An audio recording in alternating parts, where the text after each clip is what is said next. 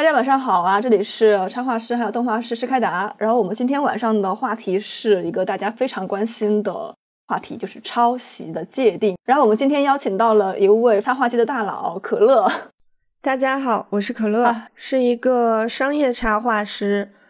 如果想了解我的作品的话，可以在站酷搜搜“小灰侠”就能出来。然后今天晚上还有我们的老朋友，就是插画师伊克，然后还有呃周律师。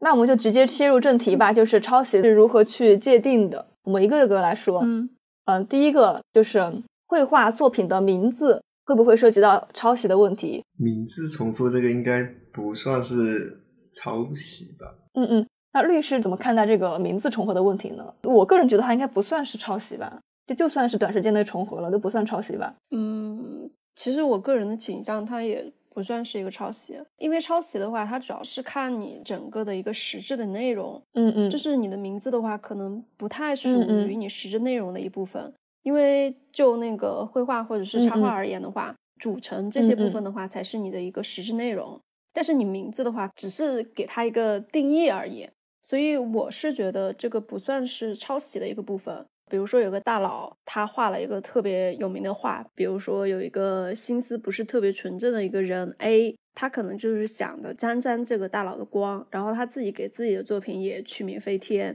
那么一定程度上可能会让这个心思不是特别纯正的人获利。他比如说有特别有名的一些画的话，那么他可能会存在一个问题，就是就是包括他的名字可能都是有一定的价值的。在这种情况下的话，可能就是法院都会倾向于判定它是侵权。啊，我有个问题啊，如果这个算是侵权，它是侵的什么权啊？呃，应该不算是著作权吧？我个人还是觉得也算是著作权的一一个部分。哇，原来名字一样都是抄袭。其实首先的一个定义，它其实是不算是抄袭，但是侵权。对，侵权，因为这个是要根据实际情况去判定的。经常说的那种蹭热度。趁热度了之后的话，他因此而获利的话，那么他相当于获利的那一部分的话，怎么说呢？对你的一个损害吧。原来如此，我第一次知道蹭热度也是一种侵权。对我个人是是这样子去认为的哈，因为实物中的话，它的界定其实是非常严格的。就是如果你真的是要去蹭热度，或者是真的要去做什么事情的话，那么被蹭的那个人他需要去举证的大量的证据，就是你可以要去证明，呃，对方获了多少利，或者是你自己受到了多少的损害。还有你这个名字跟你这个话是紧紧相关的，你这个名字其实是也是有价值的，也是有你你自己的一个思考和你自己的一个思想的，这个是你的自己的一个智慧，是不能让别人来去做的这个事情，这个是你首先要去证明的第一个核心点。第二个核心点的话，就是我刚才说的，那么它实际造成的损失是什么样子的，对你自己的伤害又是怎么样子的，你要去证明这个实打实的这个东西。然后证明完了这两点了之后的话，法院他才可能会倾向于你的观点，就是认为这个名字它存在是一个侵权。然后大多数的都死在了第一个阶段，就是你都没办法去证明这个这个名字。那我们就进入下一个问题，呃，下一个小的问题哈，风格的抄袭算是抄袭吗？嗯，大家怎么看？我说，就是在你们回答问题之前，我加一个小小的一个问题，就是因为这个风格的话，可能在法律上它不是一个法律的一个用语，我就想问一下，就是大家对风格的一个定义到底是什么样子的？因为有了这样子的一个定义了之后，我们才好去回答这个问题。嗯嗯嗯嗯嗯，我我说一下我的想法呀，我就觉得，甚至风格这个词本身是无法定义的，因为嗯，有些风格我们说类似是因为人物造型。有些风格是因为色彩，有些又是因为整体的构图形式，就所以这个词本身它都无法界定，就别说它在应用到法律层面去界定了。所以那对于我个人来说，我觉得风格是无法抄袭，无法算成抄袭，但是你可以算具体的人物形象，就把它拆分到具体的点来算抄袭，这是我的想法。嗯，一克呢？一克，我觉得。这个风格它应该就是一个个人表达的，就是把想法表达在画面上面，然后其他人就是借鉴你这个东西，嗯，就像刚刚可乐说的，嗯，人物造型啊，然后配色啊这这一个方面，如果这都是借鉴一样的话，然后画出来感觉都差不多，我觉得就是算抄袭吧。哎，周老师，那这样说，我能想到一个点，就是风格它是什么东西？它就是一种表达形式。我觉得这样算是嗯比较能说明它的。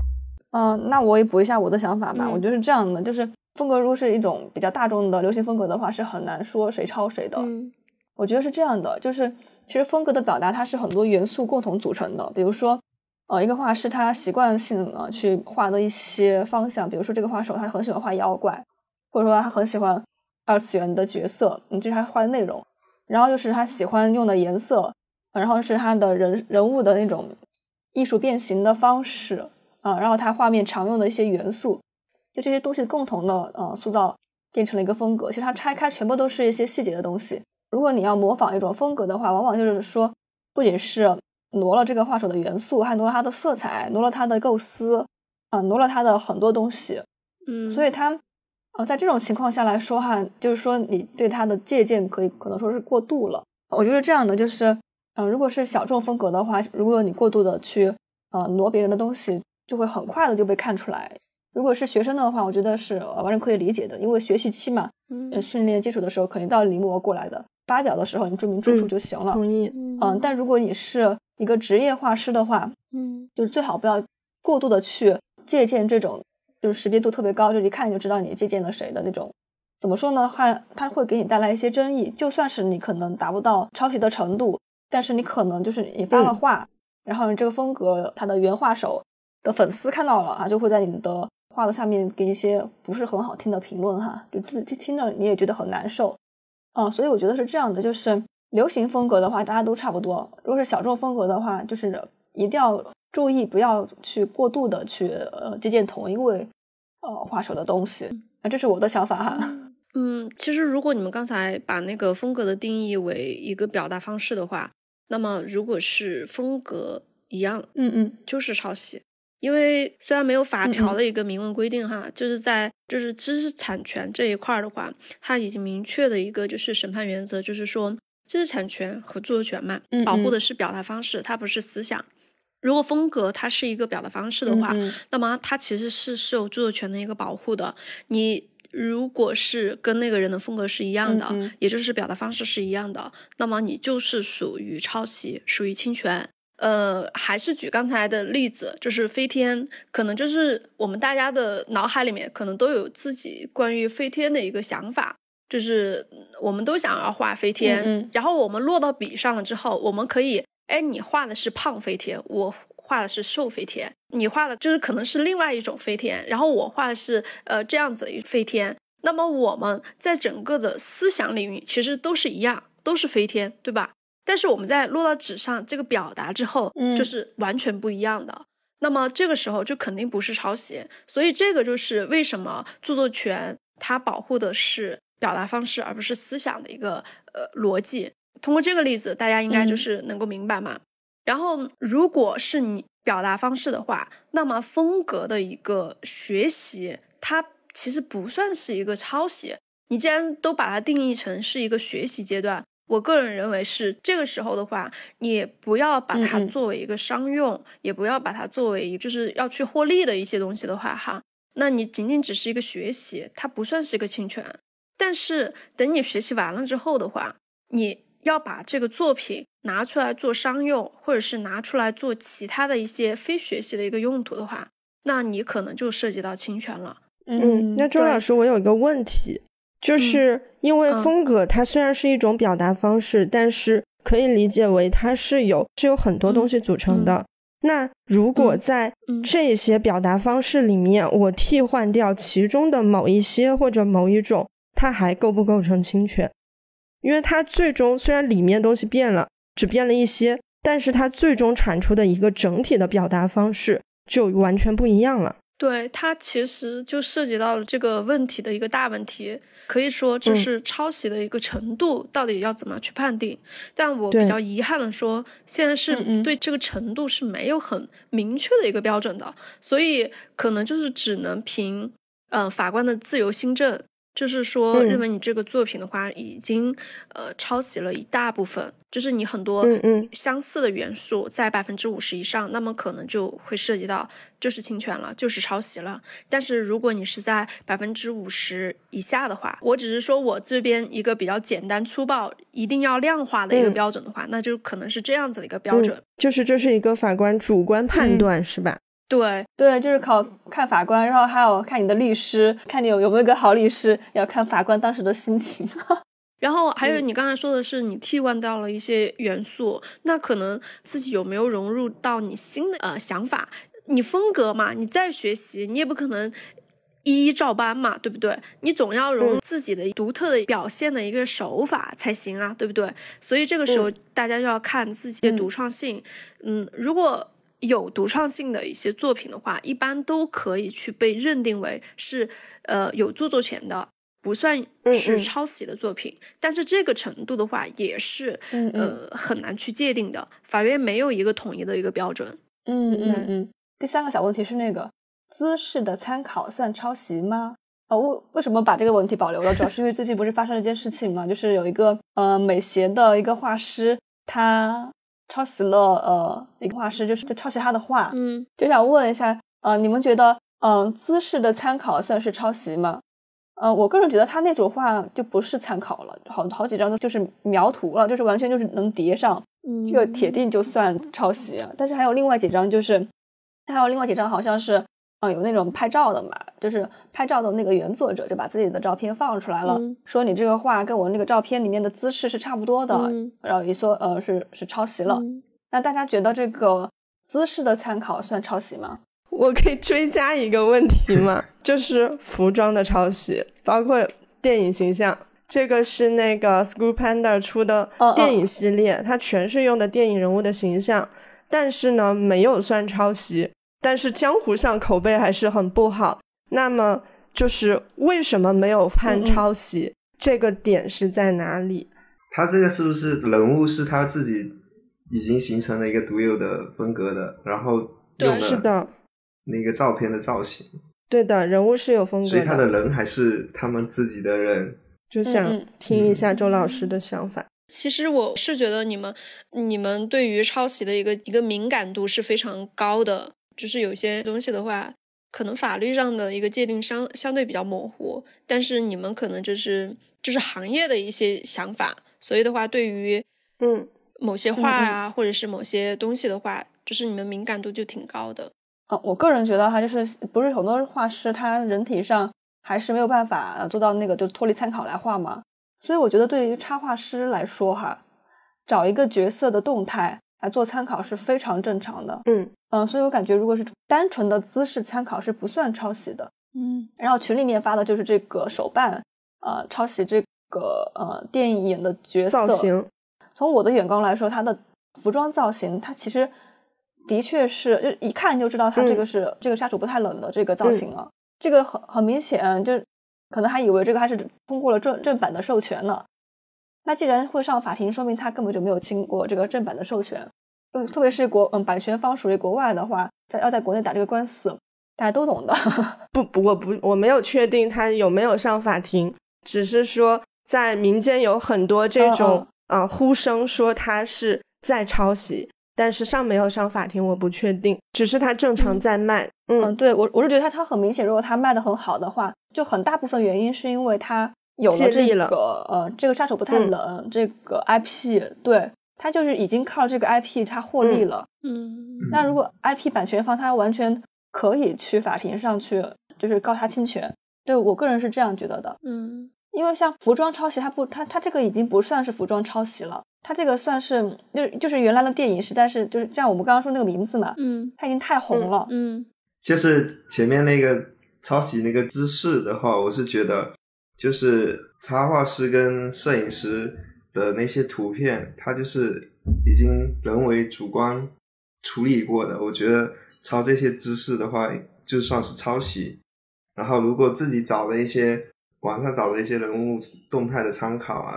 素材这种，可能还不构成抄袭这一块。然后就那个 IP 的话，我觉得它其实有人为主观处理的一些东西，就是。没有跟图片完全一样，嗯，所以是是不是说被判定不抄袭啊？是不是跟 有这么说？哦，没有，他他他说他他没有没有上法庭，啊，他不知道有没有上法庭。嗯，其实我是跟那个伊克的一个观念是基本上是一致的，就是你如果是嗯嗯呃通过那种特定的一些照片，就是看到这个照片之后再做出来这个画的话，那肯定算是侵权，嗯嗯因为那些。就是摄影师做出来一些照片的话，他可能都是对于呃现场的一个场景的一个布置，还要抓拍那个演员或者是那个就是模特的一些就是呃就是情绪啊各方面的话，他是有自己的一些想法，自己的一个构图的。他其实是对那个照片其实是有一个自己的一个著作权的，相当于你直接就把人家的改编了。类似于就是把把从照片的形式变成了一个画的一个形式，那肯定是属于侵权的。但是日常生活中，比如说我们经常能看到的一些姿势，这不是属于就是摄影师他特地要你去做的那些姿势。就是拿手机这个姿势的话，那你通过这个姿势来去做一幅画的话，那这不属于抄袭，它也不属于侵权，因为这个是人人都可以去抓取到的一些信息。你可以去拍照也可以，然后你可以去画画也可以，就是这样子的一个逻辑。然后。再回到就是你们说的这两个手办的一个东西，因为因为我可能现在已经是一个事后的一个角度了，就是你们刚才已经说了结论，就说的是判定它不是抄袭，那我可能嗯没有说判定，就是就是可能 不知道他有没有上法院，对，嗯，只是大家觉得大家都在说他是抄袭，嗯嗯，对，因为这两个小人的一个形象的话哈，他可能和前面的那个海报的话哈。它可能重合点就是在于两个人，一个 男的，一个女的。然后的话，在服装上，其实这个团队他们有自己的一些想法，他们对于服装也有一定的就是改良。同时的话，他们也有加了自己的一个元素，就是跟那个伊克讲的。那么就相当于他有自己的一些想法，自己的一些元素，包括就是就是装饰法式，还有就是包括自己手上拿了一些东西，都跟原版的。就是不是一样，那么可能就是在法院的一个倾向上来看的话，可能会看就是整体，他不不会仅仅只看这个构图。如果仅仅只看这个构图，他肯定就是很相像了，就是两个人的一个构图。但是的话，要看很多的一些细节的一些东西，就是说你这个里面有没有自己的一些想法。而且的话，即便是看这这个构图，那么一个男人和一个女人其实是通常是非常容易同框的。它不属于是一个非常特定的一个就是人物形象，所以可能就是在这样子的一个情况下的话，它会被认为不算是一种抄袭，它可能是算是一种再创作，它其实是有自己的一个知识产权的。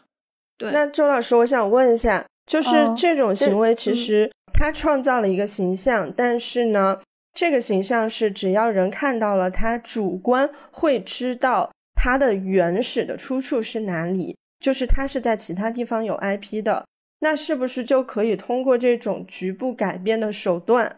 然后既能借了这个 IP 的力，但是又不侵权，是这样的一个方式吗？嗯，其实我是觉得这个是属于一个打擦边球的一个行为，它是属于一个就是灰色地带。你如果就是被认定为是侵权，那么可能也会存在一个侵权这个问题。那么前提你可能要去看一下原来的一个嗯创作哈，我只想说就是不一定是那个画，也可能就是像这样子的一个电影，它比如说它有很多帧，并不是每一帧都那么经典，每一帧都让人印象非常深刻。嗯嗯。但是它那个非常非常经典的那几帧，或者是嗯整个电影的一个创作的话，它都给它进行了一个一个知识产权的一个保护吧。因为有一些电影的话，它就是看一些实际案例的，它不会做的那么细致。它可能就是怎么说呢？就是说它并不是会对整个电影进行一个保护。你可能对取了其中的几帧了之后的话，又是我们在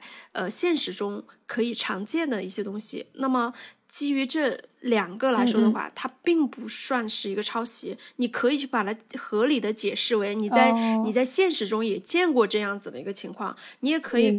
提供你的一些素材，所以你就可以进行一个合理解释了之后，不属于侵权。但是，嗯，但是比如说你一眼望过去，它就是那个电影里面的一些形象，或者是怎么样子的话，那这个时候就也是看法院的一个就是自由心证了。他可能就是会像我刚才说的，就是会分析很多很多的一些细节，很多的一些东西。他也可能会呃合理化的去认为这个是生活中的一些场景，同时的话你也加了自己的一个元素，那么判定为不侵权。但是嗯，也有一些法院他也可能去认为，就是说你实在是太经典了，他可能就是说，你借助这样子的一些形象的话，然后让你自己呃再去获利，这样子的行为是不可取的。那么法院也会判定为是侵权。嗯嗯。所以，这个其实说白了，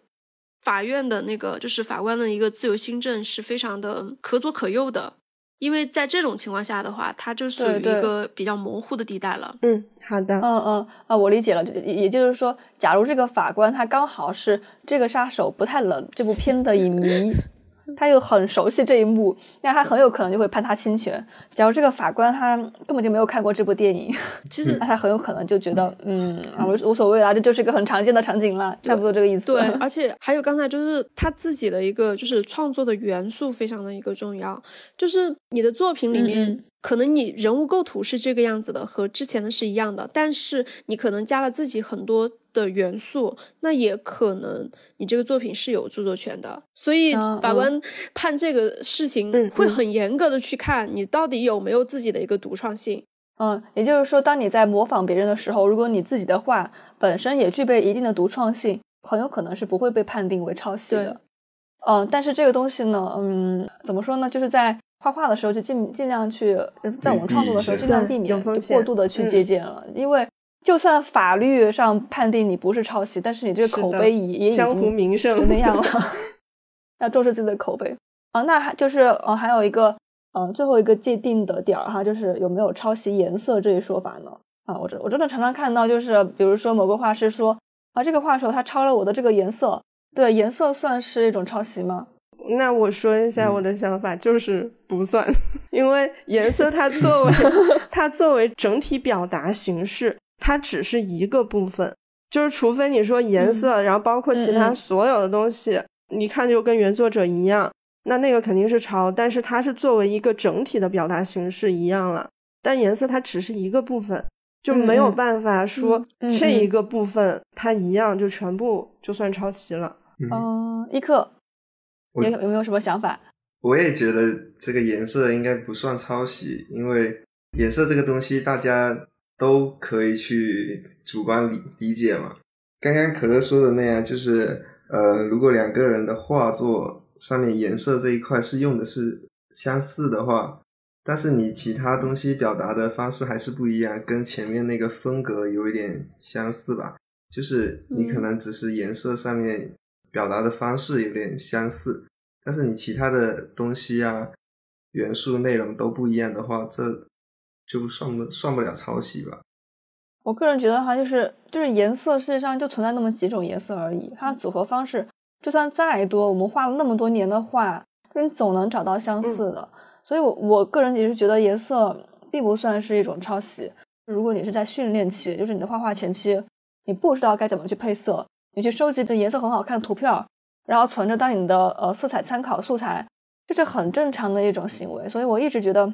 就是在网上指责说呃某某人抄袭了自己的颜色，如果他其他部分跟你没有任何相似的话，这个指责是有一点过的。因为我们现在有那么多那么 AI 识图，你一识图就能给你识别出一堆颜色相似的图片，这段真的是参考了你的颜色。但这个颜色的组合肯定不是你原始创造的，因为这个世界上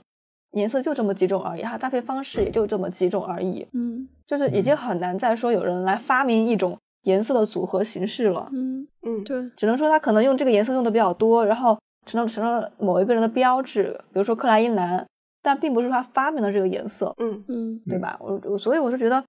就是说，就指责别人嗯抄袭颜色的话，这个是有一点过的。而且我常常会看到，就是在这种类似的指责下，就说什么就是画画就应该无参考画画啊，什么颜色也不能参考之类的。嗯，我是觉得就很可笑。会说这样的话的人，他肯定不是这一行的人。就是我觉得所有的创造都是在创造，都是前人的脚步上的一种延展，对，不太可能无中生有一个东西的。对对对，是的，就算是你没有去找任何参考图，实际上你画出来的东西是刻在你脑子里你见过的东西。我还想到了一件事情，嗯，就是现在不是很网课班吗？就是那种。就比如我跟另一个人报了同一个老师的课，他教的那个配色啊、方式、表达全都是一样的，那我跟另一个人画出来的东西，就是颜色这一块可能会很像，这怎么能抄袭呢？同一个老师教的东西，嗯，对，这些我觉得就是传承，就是你不停的，你有了一个东西一一个东西，然后你去教授，你教出来的人又继续去影响别人。那我作为我自己是一个老师，我也是被别人影响的。所以不太可能说，只要你像那个人了，我一刀给你砍死。其实我对这种风气还是 挺烦的。只能说自己需要一些理解吧。对，就是大家不敢画画了，就是这样的。就真的，特别是在可能年纪比较轻一些，就是真的没有嗯靠画画吃饭的，就可能他刚刚接触太不太久，然后这些人群他们是很容易受这些舆论影响的，就是过度被绑架，就感觉说什么无参考创作。才是真正的创作之类的，这个就是误区了。就任何人他要创作，他肯定都是有一个积累的过程的。嗯，那么我们可以过渡到后面的一个话题，就是如何去避免陷入抄袭的争议。这个是我加的 一个话题，但是我觉得很重要，尤其是我们我们创作者来说。啊，可乐有什么想法吗？因为你们像创作那种商业插画的频率特别高，要怎么去避免陷入这种这种争议？其实这个事情真的很难，因为特别是商业插画哈。嗯，很多客户需求的，它本身就是基于市场上已经有的东西，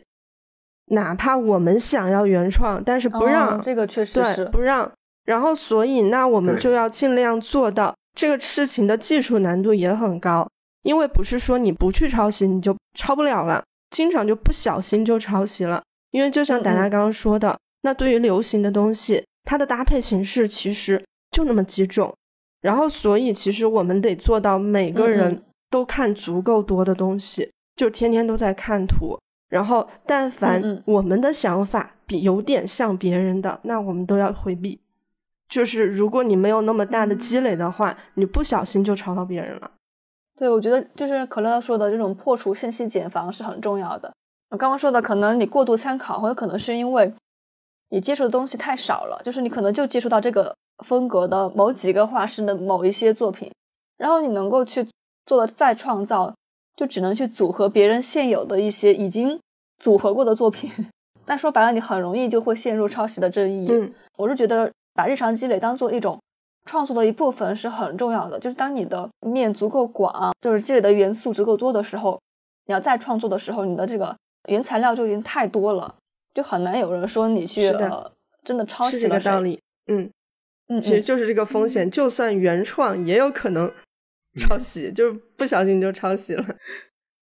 哎，还真的是有这种风险。我说一个案例哈，就是我真的是这样，嗯，可吓人了。就是我大学本科的时候吧，那时候我是一个很很新人的小画师吧，然后我画了一只什么蝴蝶在天上飞的一个姿势，然后我等我画完之后，过了一段时间，就有人跟我说，哇，我这幅画跟某个大佬特别像，但是因为我这幅画。发布的时间在他之前，逃过一劫。对，就但是就真的真的是撞了造型，因为因为美好事物的想象，这个东西是很有可能对对，太有可能太经常了。是就大家想象其实很容易重合，因为美好的东西也大家都会想到嘛。那如果这种情况下大家东西重了，有一点很不好的就是谁名声大，那他就是被抄的；名气小的那些就自动被认定为是抄袭者。这种就很不好。对对，他就是特别来看了我那个发布时间，看发现我是在他之前发布的。对，这种时候也没有人去指责那个大佬抄袭你。好深刻呀！一克，那一克有什么想法吗？就是关于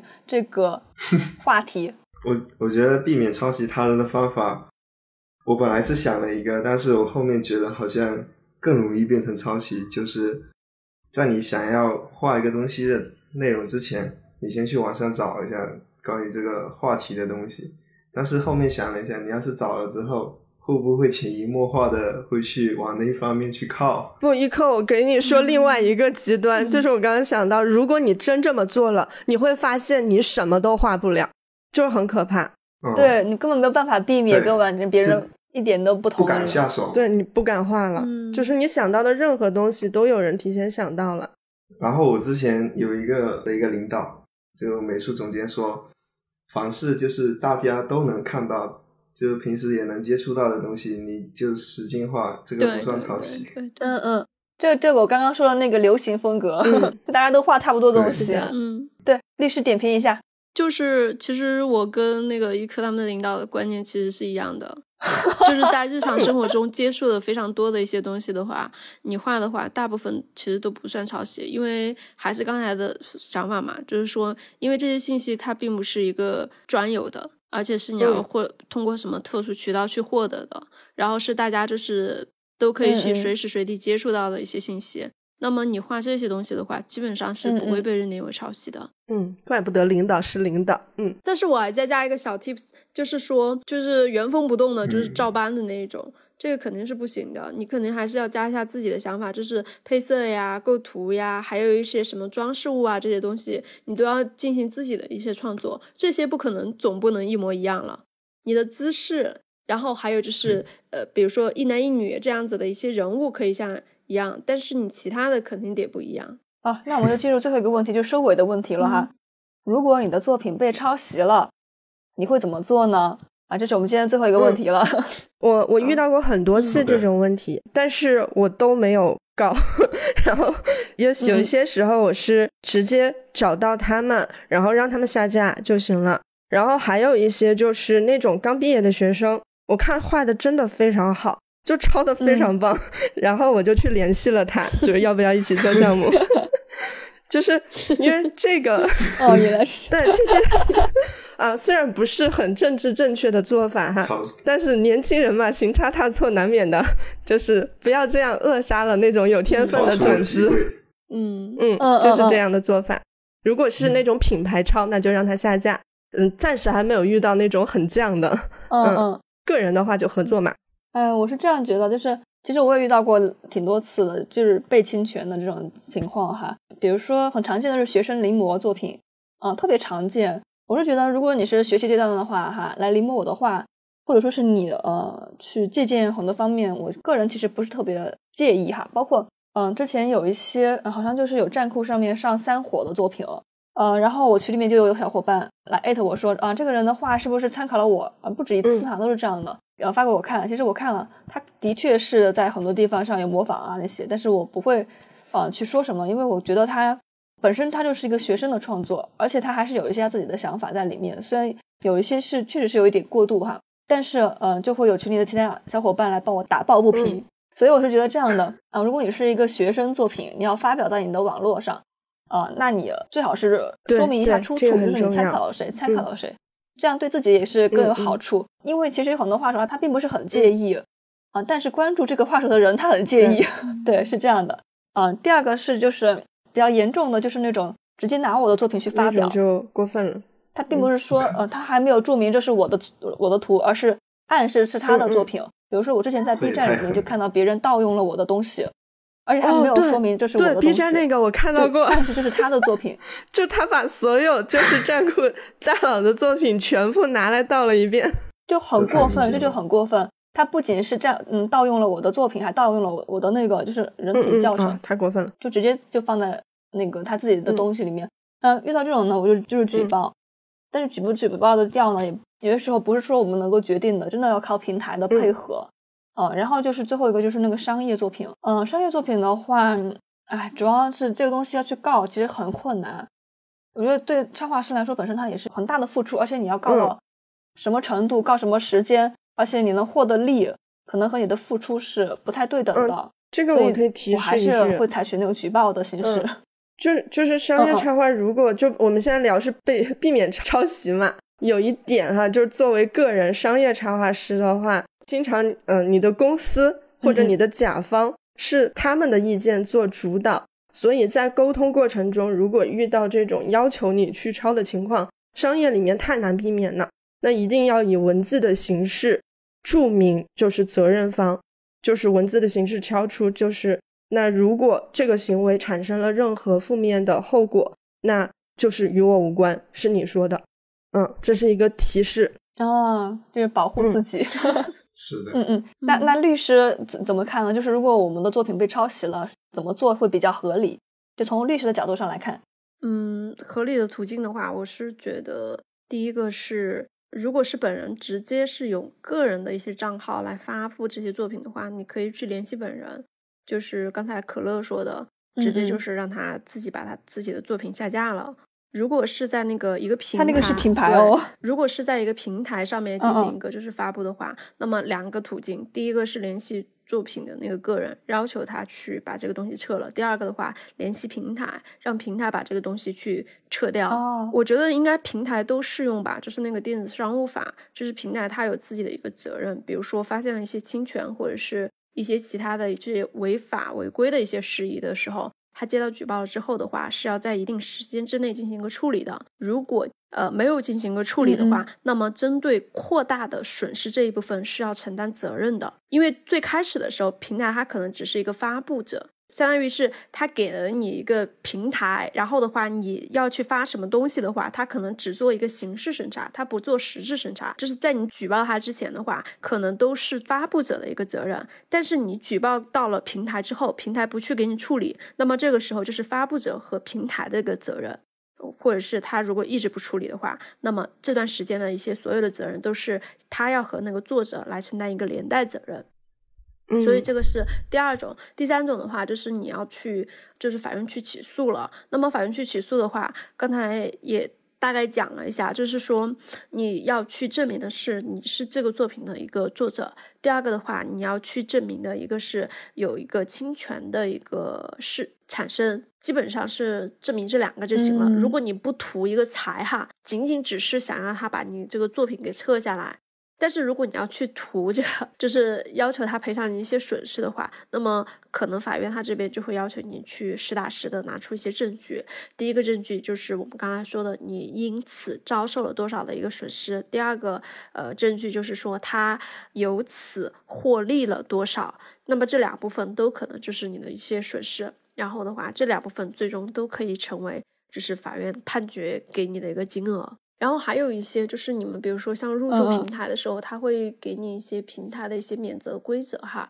免责规则呢，你可能签了之后的话，有一定的作用。但是如果他是过于规避自己的责任了，而且还有像我刚才说的那个责任的话，算是他的法定义务，他也把那个进行一个规避的话哈。它其实是违法的。如果平台上面，比如说其他作者发现了什么什么，发了什么什么东西跟我无关，跟我怎么怎么样，那么这个其实对他来说可以去，其实他还是要负责任的。就是在没收到你的举报之前，他可能不负责任，他只要就是下架了就行。但是收到你的举报之后，又可以去证明你其实是这个作品的作者的话，如果他还是不去下架这个作品，那么这之后的时间他就要去负责了。原来如此。嗯嗯，对，就大概就是这样子的一个情况。然后，嗯，再简单讲一讲，就是说，就是之前有些就是关于网络挂人的一些问题哈，就是如果站在律师的这个角度来说，是非常不建议的，因为存在一个情况，第一个是本身你们这个作品其实是有争议的，第二个。一个情况就是说，嗯嗯，因为他侵犯你的可能是一个著作权，但是如果你在上面去挂人，你侵犯的就是他的一个隐私权，两边的一个都存在一个侵权的一个行为，就是说你可以去告他侵犯著作权没问题，但是他同样也可以去告你侵犯他的隐私权，所以就是像挂人这种东西，你们互相对各打五十大板，对。嗯，可能就是在侵犯著作权这个这个官司里面，你可能会胜，但是你在侵犯隐私权那个地方的话，你可能就会败，有你会败诉。对，就是你直接把别人就是什么什么身份、什么名字、电话号码，就是直接挂网上，那么你就是侵犯了隐私权的。啊，原来是这样。反正就是先小心吧。我简单的补充一下，就是说你举报和起诉之间的，通过律师来进行一个发函也可以。它可能会比你直接向那个发布者和和平台直接去呃举报这个事情，对于对方来说的话，哈，他的那个程度更加激烈一些，但是可能付出的一些成本的话又小于，就是你要真正要去法院去打官司，因为普通人他可能接到律师函的话会有一定的压力。他虽然不是法院的一个传票，但是他收到一个律师函的话，他其实是会有一定的压力。如果他再不继续撤回自己的作品，或者是下架某些作品的话，那可能就是接下来一步就是法院的一些呃手段了。所以介于那个之间的话，你也可以选择去发一个律师函，而且发律师函的话，成本也是会比较低一些，就是比你真正的去打官司要低一些。嗯，主要是时间成本啊那些，嗯，对，就会省事儿很多。时间成本和精力。还有就是钱吧，就是因为你真的要去打官司的话，对对，你还是会付出很多的精力、时间，还有一些费用的。所以明星们就特别喜欢发律师函，对对对，因为他们本身就有自己的一个律师团队。OK OK，那我们今天是不是差不多了？对，